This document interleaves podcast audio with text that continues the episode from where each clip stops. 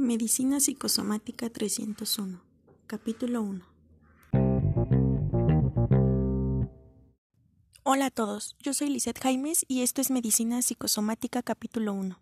Hoy voy a hablar brevemente sobre la psicosomática y retomaremos algunas teorías, pero primero debemos entender qué es la psicología. Comencemos con psico, que es alma o también se puede interpretar como la actividad mental, y logía, que viene de logos, que es un estudio o tratado, por lo tanto, la psicología estudia los procesos mentales analizando desde tres procesos cognitivo, afectivo y conductual. Esta nos va a permitir explicar el comportamiento humano y predecir sus acciones futuras. Ahora bien, entremos a lo que es la psicología clínica. Para ello estudiamos las bases teóricas para realizar un buen diagnóstico basado en los criterios del C10, donde mencionaremos distintas terapias que son un proceso terapéutico que abarca desde el día 1 hasta que el paciente se retira, Cabe mencionar que no son terapias sino tratamientos.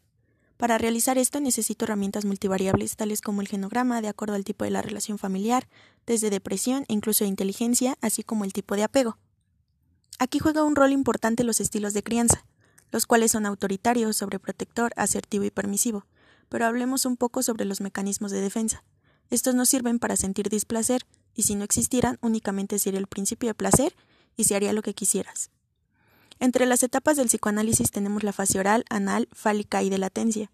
¿Pero qué es la teoría psicoanalítica? Yo, superyo y ello. El superyo es nuestro angelito que nos va a decir lo bueno que hacer, es moral y tiene un principio de la realidad, mientras que el ello es el principio del placer y es el diablillo no lógico.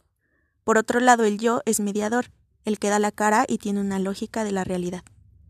Hasta aquí nuestro episodio, espero y les haya gustado. Hasta la próxima.